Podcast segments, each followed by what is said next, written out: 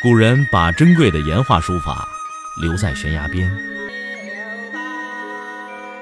我把时间打磨成碎片，留在你的耳边。拿铁磨牙时刻。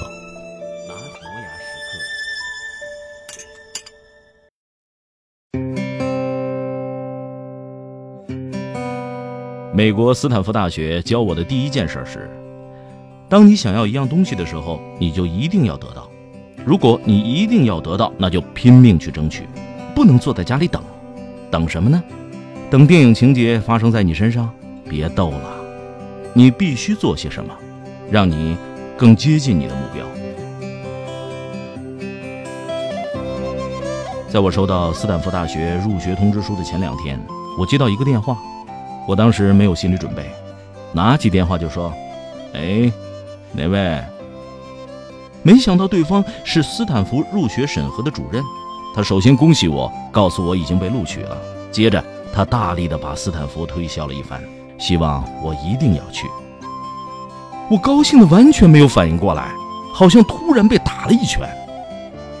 我的沉默大概被他理解为犹豫。他进一步问我有没有答应去别的学校。我还没来得及说斯坦福是我梦寐以求的，他好像能透过电话看到我，说：“我们知道你有其他的选择，但我们要你知道，斯坦福要定你了，你一定得来。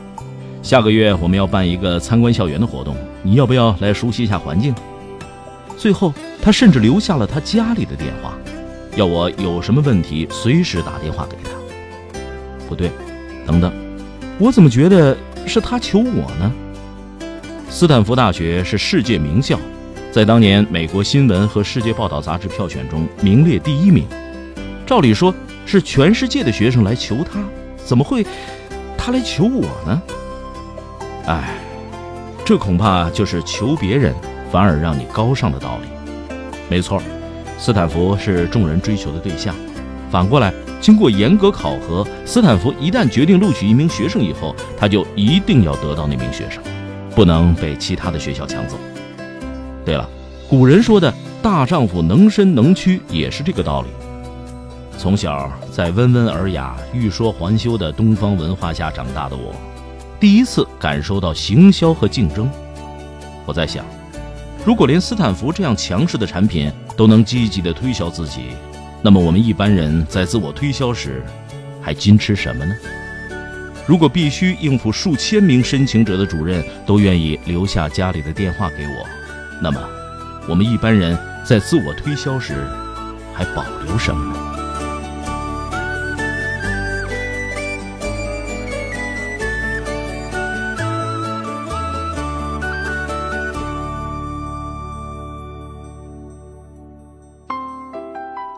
录完这期节目呢，来到录音棚的外边。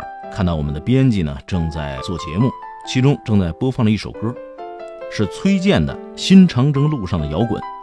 第一句就是听说过没见过两万五千里，相信大多数人对斯坦福恐怕也是听说过没见过。好，我就给大伙儿说说斯坦福。美国著名的硅谷，它的兴起呢，很大程度上是靠斯坦福大学多方位的支持。很多当今世界上 IT 领域的领头公司都是由斯坦福大学的学生和教授来创办，比如像惠普、思科、太阳、雅虎、谷歌、英特尔等等。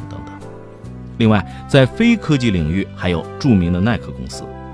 斯坦福在商业界和科技界创下的奇迹，是世界上任何其他的一流大学都无法比拟的。关于斯坦福大学的各种传奇故事广为流传。有些呢是真的，有些那就是杜撰出来的。其中流毒最为深远的讹传是这么说的：说有两个乡巴佬夫妇找到哈佛大学，提出呢要给哈佛捐一栋大楼。哈佛大学的校长就很傲慢地说：“你们知道吗？只捐一栋楼要一百万呐！”然后就三句两句的把这对老夫妇给打发走了。这对老夫妇一边走就一边唠叨：“哎，才一百万，才一百万呀。”他为什么唠叨这个呢？实际上，老两口想捐一个亿，一看到哈佛这事儿没办成，于是就自己干脆捐了所大学，那就是今天的斯坦福大学。这个讹传被翻译成各种文字，广为流传。斯坦福大学也听到这个故事了，一听说不对呀，哎，马上就在自己的网站上辟谣。其实这个故事里边漏洞很多。首先，了解斯坦福历史的人都知道，老斯坦福是加州的铁路大王，曾经担任过加州州长、美国的联邦参议员，那属于精英阶层，绝不是什么乡巴佬。第二个，在19世纪，一个亿那可是天文数字，和现在这一个亿美元的那完全是两回事儿。美国最大的花旗银行在上个世纪三十年代左右的时候，它的存款才达到多少？才达到几千万美元。直到斯坦福大学创办的二十年前，美国有史以来最大的一笔捐赠也不过七百万美元。这笔钱干什么了呢？